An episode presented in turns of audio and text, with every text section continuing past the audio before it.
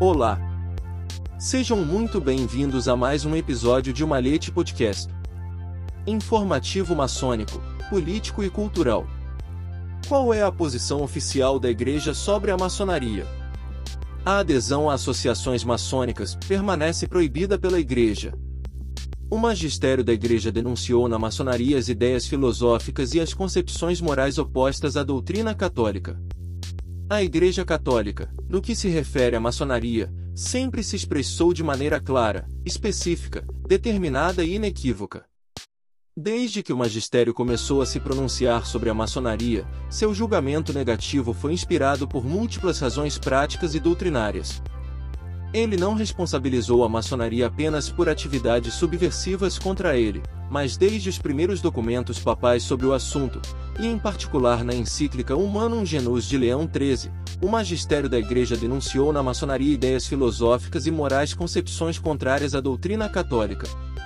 Em particular, deve-se notar que o conceito de grande arquiteto do universo está no centro do pensamento maçônico.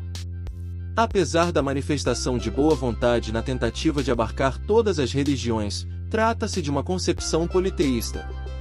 Esta representação de um arquiteto universal que governa todo o universo e seus princípios permanece inconciliável com os fundamentos da concepção cristã de Deus e sua resposta ao Deus único que os desafia em Jesus Cristo, o único Senhor. O documento de referência mais recente é Declaração sobre a Maçonaria da Congregação para a Doutrina da Fé. O documento é assinado pelo cardeal Joseph Ratzinger e foi aprovado por João Paulo II que ordenou a sua publicação em 1983. Afirma expressamente que a inscrição nas associações maçônicas permanece proibida pela Igreja e que os fiéis que nelas se inscrevem estão em estado de pecado grave e não pode receber a Sagrada Comunhão. Por esta última expressão, a congregação indica aos fiéis que esta inscrição constitui objetivamente um pecado grave, especificando que os aderentes de uma associação maçônica não podem receber a Sagrada Comunhão, deseja esclarecer a consciência dos fiéis sobre uma grave consequência que devem atrair por sua participação em uma loja maçônica. Finalmente, a Congregação para a Doutrina da Fé afirma que não são competentes as autoridades eclesiásticas locais para se pronunciarem sobre a natureza das associações maçônicas, com sentença que implique derrogação ao acima estabelecido.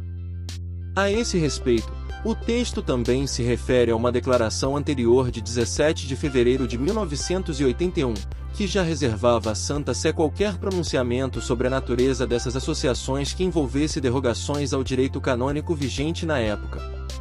Da mesma forma, o novo documento, emitido pela Congregação para a Doutrina da Fé em novembro de 1983, expressa intenções idênticas quanto às observações que se desviam do julgamento formulado sobre a inconciliabilidade dos princípios da maçonaria com a fé católica, em a gravidade do ato de inscrição na logia e as consequências que dela decorrem para o acesso à Sagrada Comunhão. Com efeito, só Jesus Cristo é o mestre da verdade, só em ele os cristãos podem encontrar a luz e a força para viver segundo o desígnio de Deus. Edição de Luiz Sérgio Castro. Até um próximo episódio de Malhete Podcast.